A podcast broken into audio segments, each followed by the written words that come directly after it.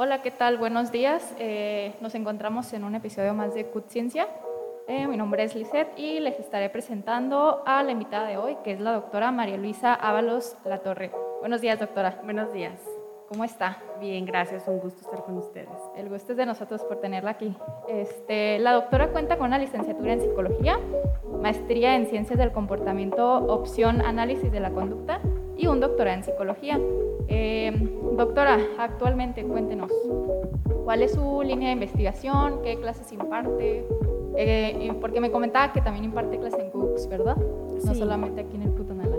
Sí, bueno, yo estoy adscrita aquí al Centro Universitario de Tonalá como profesor investigador y bueno, participo en, en, la carrera de médico cirujano y partero, en carrera de gerontología, específicamente aquí en Cutonala eh, básicamente con las materias de metodología de la investigación y relacionadas con ello. Y bueno, en Cooks también participo en la maestría en ciencias de la salud del trabajo, también con materias de metodología y con materias de ética.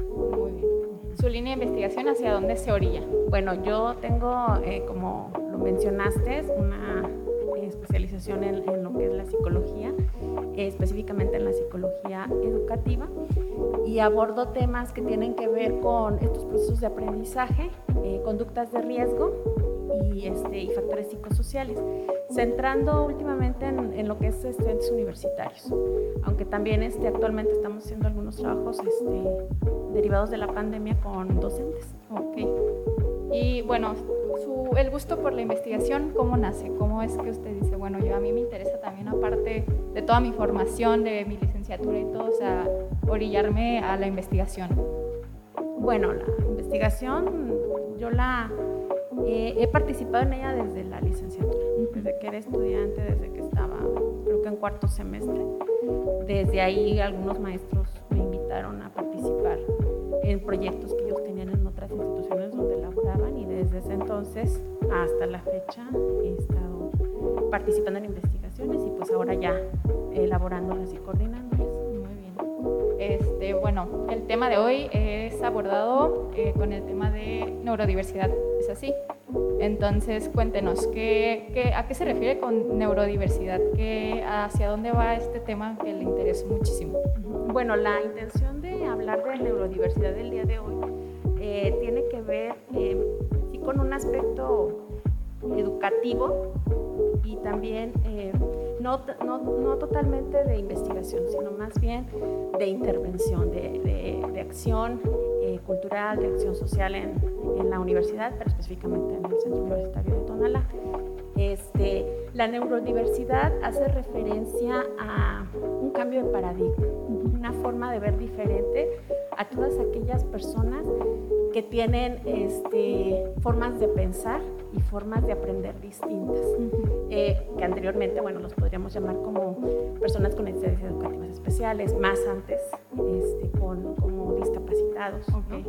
Y ahora esta nueva visión implica todo un cambio, un cambio de paradigma desde la cultura, desde las acciones que se hacen para que estas personas puedan incorporarse y tengan acceso a la educación, desde la educación básica hasta la educación de posgrado. Como por decirlo así, o sea, la inclusión, ¿no? O sea, ahora, hoy en día que se le conoce como ser incluyente, ¿no? Con todas las personas, con... Eh, porque también, bueno, a mí me surge una duda que yo creo que a lo mejor todos siempre lo hemos dicho, aunque no sé si esté mal decirlo tal cual como, como personas con discapacidades porque ya ve que se dice mucho que, que, no, o sea, que no es correcto o que puede sonar hasta ofensivo decirles que son personas con discapacidades, sino que son personas con capacidades diferentes a los demás.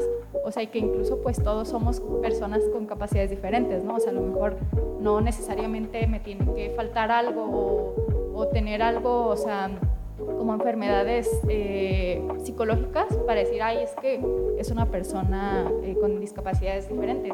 Entonces, no sé eh, usted que se dedica a esto, si tenga algún, o sea, indicio ¿no? de que es correcto o no es correcto llamarles de esa manera. Sí, sí, este, también actualmente un término que se ha estado utilizando y que parece más adecuado es la de personas neurodivergentes, que tiene que ver con eh, personas que tienen las funciones eh, cognitivas completas, este, normales, digámoslo así, como cualquier otra persona, pero la forma en que acceden a la información y la forma en que se apropian de esa información cambia. Eh, pero son personas altamente funcionales. Incluso algunas personas son hasta más funcionales que las que podemos llamar como normales. Sí, claro. Pero sí, sí, hace referencia justo esta, esto de personas neurodivergentes a esa alusión. Eh, específicamente aquí estamos hablando de ciertas condiciones. Eh, también eh, es apropiado, varía en términos de los autores o de los enfoques, ¿no? pero también este, tienes toda la razón de que hay este, cada uno aprendemos de manera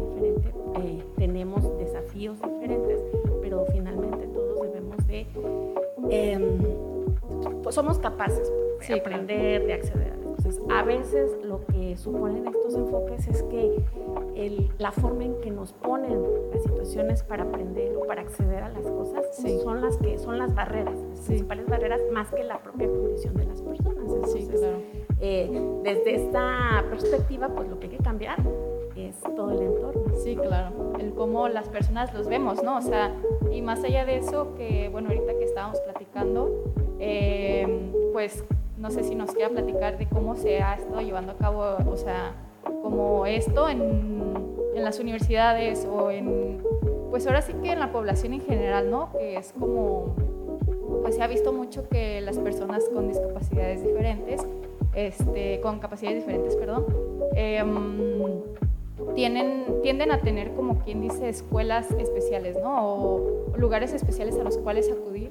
Y no sé si, si se refiere a esto también como a, a, que, a que se incluyan ya como aquí, que es un centro universitario que pues que no, no es como, como identificado tal cual para ese tipo de personas. O sea, no sé si a eso se refiere con que aquí mismo ya, o sea, los profesores, eh, todos sepan cómo, o sea, si en un grupo hay una persona así, que sea, o sea, igualmente el trato o, o la enseñanza que se les tenga que dar. Bueno, tradicionalmente, así como lo mencionas, eh, se, estas personas lo que vivían o experimentaban era el aislamiento, ¿no? Sí. Entonces, anteriormente incluso había escuelas para personas con sordera, para personas con ceguera y otras tantas. Y otras ni siquiera se consideraban y simplemente pues no accedían a la educación. Entonces, conforme han pasado los años, sobre todo educación básica ya tiene mucho tiempo trabajando en estas acciones de inclusión, en donde ya no se piensa a estas personas como alguien que se tiene que separar de para que puedan aprender, sino más bien es cambia tu entorno educativo, ajustalo, haz ajustes razonables, que es lo que se llama ahora, y incluyelos, incluyelos porque son capaces de aprender si tú pones las condiciones adecuadas. Tal es el avance que se ha tenido. Obviamente en México pues tenemos un rezago en comparación con países desarrollados, pero bueno, sí ha habido avances y tal es el caso de que ahora estos estudiantes que se quedaban en educación primaria o secundaria, ahora ya están accediendo a bachillerato e incluso a licenciatura e incluso a posgrados. Sí. Entonces ahora pues el desafío es que las universidades o las instituciones de educación media y superior se tengan que preparar para recibir estos estudiantes que ya están logrando los, los básicos. Sí, claro. Este, a través ya de algunos años, no estamos hablando de muchos años, eh, la universidad, por ejemplo, la Universidad de Guadalajara este, y, varias universidades públicas, sobre todo las más grandes del país, ya han empezado a, considerar políticas en sus instituciones para este, esta parte de la inclusión y también acciones para que puedan ser acogidos adecuadamente y puedan transitar exitosamente en.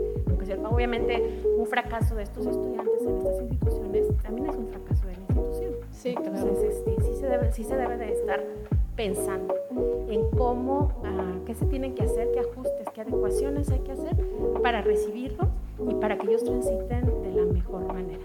En el caso de Cotonalá, pues ya tenemos estudiantes con, eh, neurodiversos, neurodivergentes en esta institución y bueno, pues grandes desafíos junto con ello, ¿no? Sí, grandes, grandes desafíos. Este, primero, como ya lo habías mencionado un poquito antes, tiene que ver con que nos sensibilicemos todos, conozcamos sobre este tema porque hay mucha estereotipo torno a la neurodiversidad, al autismo, a la dislexia, a la disgrafia, todas estas condiciones, eh, pues todos a lo mejor hemos escuchado, pero ¿qué sabemos de ellos? ¿Quién sabe? ¿verdad? A lo mejor lo que vemos en las películas, lo que vemos en, la, colonia, etcétera, etcétera. Entonces sí necesitamos homologar y cientificar un poco esta, esta forma de verlo para poder entonces tratarlos, apoyarlos, orientarlos.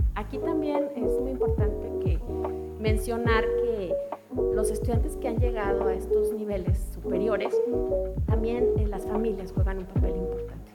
La familia sigue siendo medular para que estos alumnos vayan transitando y tienen sus propias batallas las familias, ¿no? Este, incluso muchas veces hasta luchar con los mismos sistemas educativos que a veces no, no favorecen. Entonces también hay que reconocer que, que el papel de la familia fundamental y, y, los, y necesitamos a las familias para que podamos este, apoyar a las personas, porque además cualquier persona neurodivergente va a tener características distintas, o sea, es como cualquier persona, todos vamos a tener rasgos diferentes.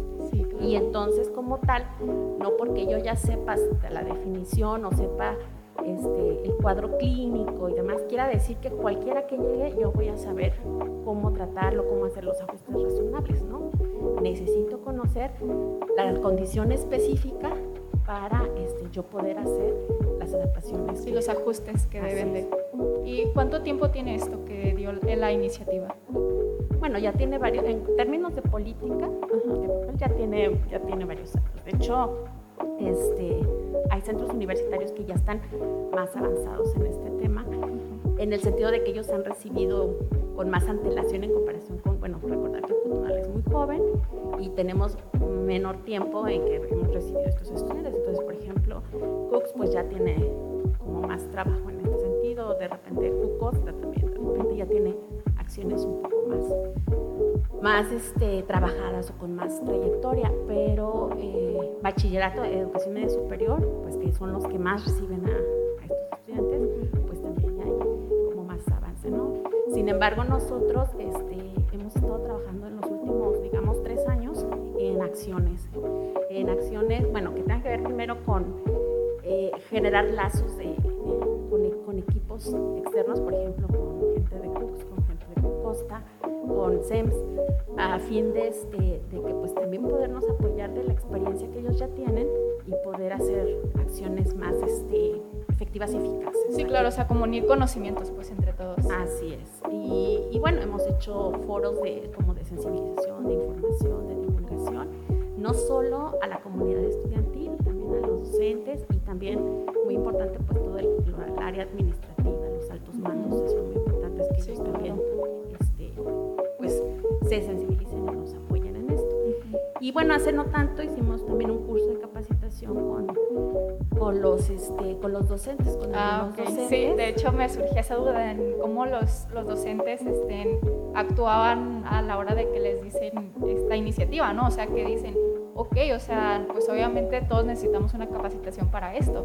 Nadie, nadie nace sabiendo cómo se tiene que tratar a este tipo de personas. O sea, bueno, lejos de, de la empatía, de todo lo que, lo que conlleva el hecho de que tú trates y convivas con una persona así, eh, bueno, pues ellos, que es un trabajo un poco más complicado del saber, o sea, así como impartir ahora sí los conocimientos este, hasta este tipo de personas, este, cómo ellos lo, lo interpretan, cómo ellos lo toman, vaya, o sea, si no fue algo como hasta que les haya como incomodado o molestado, porque bueno, o sea, todos nos acostumbramos a algo, ¿no? Entonces ellos están acostumbrados a tantos años de la manera en la que ellos están impartiendo sus sus conocimientos y todo, entonces que de un de repente digan, ¿sabes qué?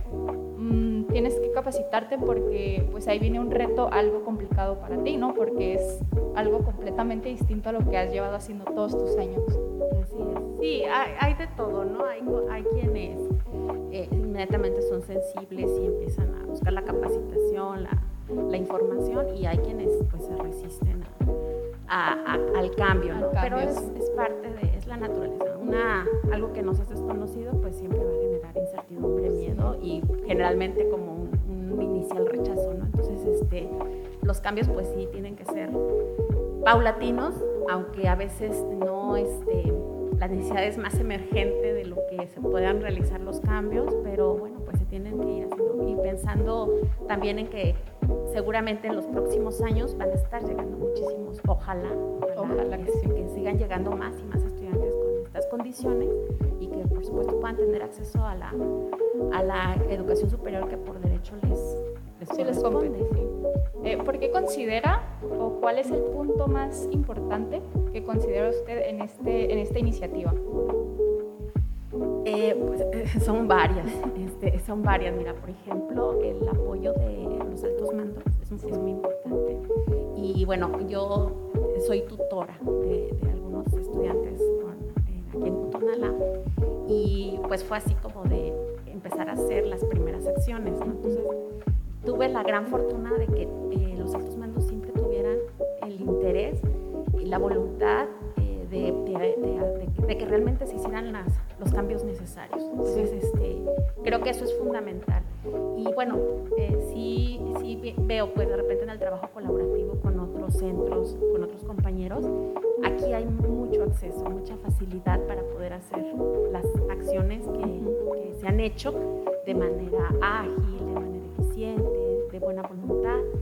Eh, y creo que eso es fundamental. Eso es fundamental porque si los altos mandos ponen como barreras o no son sensibles a, pues ahí va a ser. resulta más complicado. Más complicado. Esa es una.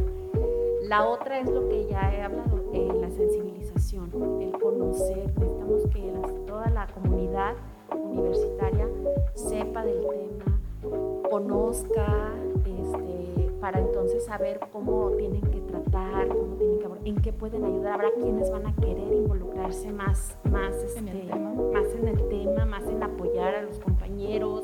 Entonces desde ahí, esa es otra acción muy importante que hay que hacer. Y pues eso también implica la confrontación con mis propias, con mis propias ideas y valores. Es un ejercicio, es un ejercicio de autorreflexión, de introspección, para yo poder generar un cambio este sentido. Y la otra definitivamente pues es la capacitación. Sí, necesitamos eh, toda la capacitación a toda la comunidad también para saber cómo se tienen que hacer estos ajustes, por ejemplo, también incluso de infraestructura. Bueno, aquí en Tonalá no tenemos ese problema porque siempre ha estado pensado eh, muy, muy este, inteligentemente y muy moderno, digámoslo así. Sí, muy innovador, un innovador, muy innovador, ¿no? Entonces no tenemos tanta esa dificultad, sí Pero eh, desde ahí, desde una infraestructura, desde este, cómo hacer los ajustes, los profesores, por supuesto, no podemos decirles, maestro, te va a llegar un alumno con estas características, tienes que hacer que aprenda. No, bueno, pues y como pueda, ¿no? O sea, no sé, el reto es para ti, o sea, tú tienes que, pues, no, o sea, hasta él va a ser como que, híjole, pues, pues qué difícil, ¿no? Así es, ahí necesita, para que él pueda saber cómo y por dónde se tienen que aportar. Entonces, sí es toda una, una acción integral que tiene diversas prioridades. Sí. En su experiencia en esta trayectoria, ¿ya le ha tocado este, impartir conocimientos o, ser docente de, de, una persona neurodiversa? Sí, sí, sí. Este, justo de los alumnos que estoy hablando, tuve la oportunidad de estar con uno de ellos la carrera y bueno, eh, sí de repente como docente puedo comentar que bueno, el estudiante ya sabíamos con antelación que teníamos, íbamos a tener un estudiante con estas características y este y bueno, ya cuando él, él pero no, no, no quedaba como muy claro las acciones y demás, ¿no? Pero cuando él llega, pues él, él me dice cuál es su condición, porque bueno, eh, ellos están muy familiarizados con su condición, con sus desafíos. Generalmente estas personas pues han vivido todo el tiempo en terapias, en médicos, este, con diferentes profesores, con diferentes apoyos, entonces conocen muy bien su, su condición y qué es lo que ellos eh, necesitan para poder aprender. Entonces este, me lo dice, bueno, pues yo, como ya lo dije, soy psicóloga, entonces tenía, y bueno, he trabajado con, estos, con este tipo personas, entonces pues yo tenía como un poco de conocimientos, entonces hicimos algunos cambios en los criterios que yo estaba pidiendo de productos del día a día para con él y, la, la, evaluación la modifiqué para, para él. Entonces, este, pues fue así como muy improvisado. La verdad es que fue muy... Pude haber hecho cosas mejores, este, ya con una planeación y una estructura mucho mejor. Sí, bueno, pero pues yo me imagino que por eso también, o sea, uno va aprendiendo, ¿no? De los errores y, ah, ok, mira, este, eh, ¿qué te parece si aquella vez que hice esto, pues me faltó a lo mejor tal cosa o tal estrategia? Ok, entonces pues hay que aplicarla, hay que, pues ahora sí que ir, este, pues no tal cual experimentando, pero pues ir descartando lo que no ha funcionado tanto y pues ahora sí que aplicar lo que sí ha funcionado. Sí, sí, y además, este, también algo que, que pasó y que creo que es importante comentarlo, es que son demasiados estudiantes los que tenemos en un aula, aquí en, la universidad. Bueno, no en todas las carreras, pero sí hay varias carreras y varios grados donde tenemos y de repente se nos olvida, pues es, de repente difícil acordarnos de las condiciones de, de, cada estudiante o necesidades o dificultades, incluso algún alumno que diga, es que eh, no puedo ver porque operaron y entonces tengo que estar adelante y se, se te olvida, ¿no? Ah, es que este, no hice la tarea porque tal cosa, entonces sí, ese, ese también es un gran desafío y tiene, tendría que ser también un compromiso de los estudiantes de, pues, de hacer recordatorios a los docentes, de que también sean sensibles a que, a que la labor de nosotros como docentes también es compleja, porque pues tenemos un montón de grupos, un montón de estudiantes y tenemos que, pues también el apoyo, también el apoyo de, para hacer esto que te digo, de recordatorio, de, y, y en este modelo también implica que los estudiantes compañeros pues también sean un soporte importante, tanto para el docente como para el, el alumno emergente. Eh, yo los veo un poco como mediadores de repente entre, entre ellos. Ha funcionado, hemos hecho algunas acciones de, eh, tenemos algunos estudiantes que participan con nosotros de apoyo y de repente es así como, acuérdale por favor al profesor esto, sobre todo en el periodo de evaluaciones finales, que pues el agobio está tanto para alumnos como para profesores, y es así como, acuérdale al profesor de hacer el ajuste, acuérdale de darle más tiempo, acuérdale, y entonces ellos fungen, además a la par que yo estoy como enviándoles también recordatorio, y, pero ellos también fungen un poco en el apoyo, ¿no? Sí. Y para esto del, o sea, del alumnado en general, o sea, de toda la población estudiantil, ¿se ha difundido algo, algún tipo de formulario, algún tipo de, mm, no sé, de, mm, ahora sí, de material para ustedes, este, no sé, tomar en cuenta la opinión de los alumnos o el, el saber si, qué cantidad de alumnos o de dónde eh, están solicitando o recibiendo más bien como interés en el tema? Eh, no lo hemos hecho, pero sí tenemos mucho, mucho trabajo pendiente. Eh, estamos en colaboración con, el Centro Universitario de, de Ciencias de la Salud, con la doctora Teresita Villaseñor, en un proyecto internacional con la Unión Europea, en donde, bueno, nos han capacitado y estamos, hicimos algunas evaluaciones y demás, pero una tarea pendiente dentro de ese gran proyecto y como interés mm, eh, legítimo de nosotros es eh, hacer una evaluación de las condiciones de nuestros alumnos, porque al menos, por ejemplo, en Cook se han detectado estudiantes con dislexia, con disgrafia, con, este, autismo, etcétera, etcétera, a partir de evaluaciones que se han generado. Gente que ni siquiera sabía que, que era considerado de repente así ay, el rarito, ay, el flojito, o sea, que es, es como muy, muy de cultura estar haciendo estas etiquetas. Pero ya con las evaluaciones se denota que hay una condición este, que puede ser tratada y que con ajustes puede ser sobrellevada de una manera más exitosa. Entonces, una de las tareas que, y bueno, la otra tiene que ver también con, queremos homogeneizar los, porque lo que, hemos, lo que nos hemos dado cuenta es que de repente en cada centro universitario eh, hay acciones, pero son aisladas. Ah, Entonces, de repente nos tenemos en algún encuentro, en alguna charla, oye, pues es que yo también tengo esta situación o yo también tengo...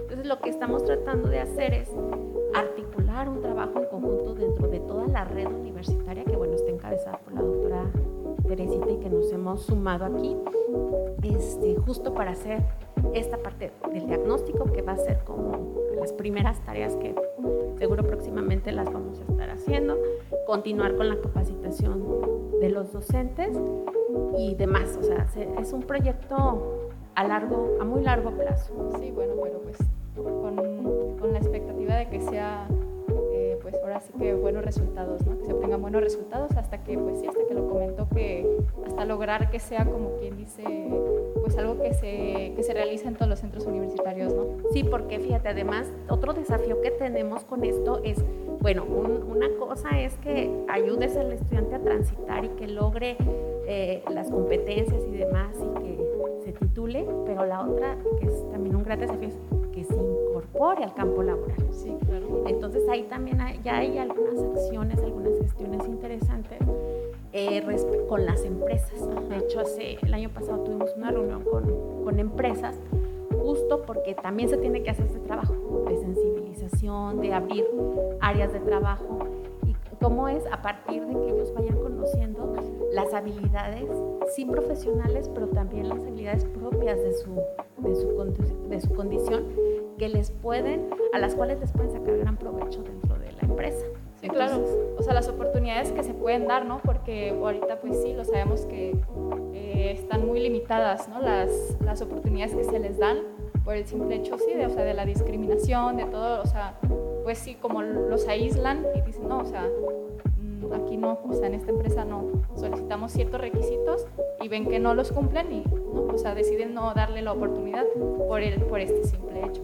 Sí, o, lo que pasa también es que a veces este, el, el sistema con el que evalúan para ingresar en recursos humanos, el, primero, eh, por ejemplo, son eh, instrumentos psicométricos. Entonces, si es una persona que no escribe o que no lee, seguro no le va a ir bien. Y no es porque no, porque no cuente con las habilidades del, del puesto que se necesita, sino porque simplemente no es capaz de responder un formato de esa, de esa naturaleza. Entonces, sí, desde ahí a veces sí tienen las competencias laborales, pero el filtro inicial que se hace no, es el no les favorece. No les favorece. es. Es, como la misma lógica que estar en el aula, ¿no? Sí. Este, si yo eh, solamente utilizo la cátedra como mi herramienta de enseñanza, pues no todos van a aprender escuchando. No. ¿no? Entonces, este, suponer que, el que no aprendió es porque este, es tontito, es burrito, tiene algo, pues no, es un error, ¿no? Claro. Bueno, pues algo más que guste agregar, doctora. Eh, eh, por, nuestra parte sería todo. Si alguien gusta eh, comunicarse con ustedes para información, que estén interesados en saber más del tema o que incluso puedan ser voluntarios, ¿en dónde la pudieran contactar? Sí, pues me pueden contactar a través del correo electrónico luisa.avalos.académicos.udg.mx. Sí. Este, estoy adscrita a la al Departamento de Salud Poblacional, en la División de Ciencias de la Salud.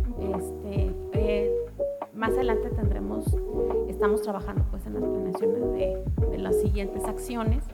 Eh, para empezar pues el, segundo foro que, que, llevamos a cabo el primero el año pasado y estamos planeando el que sigue.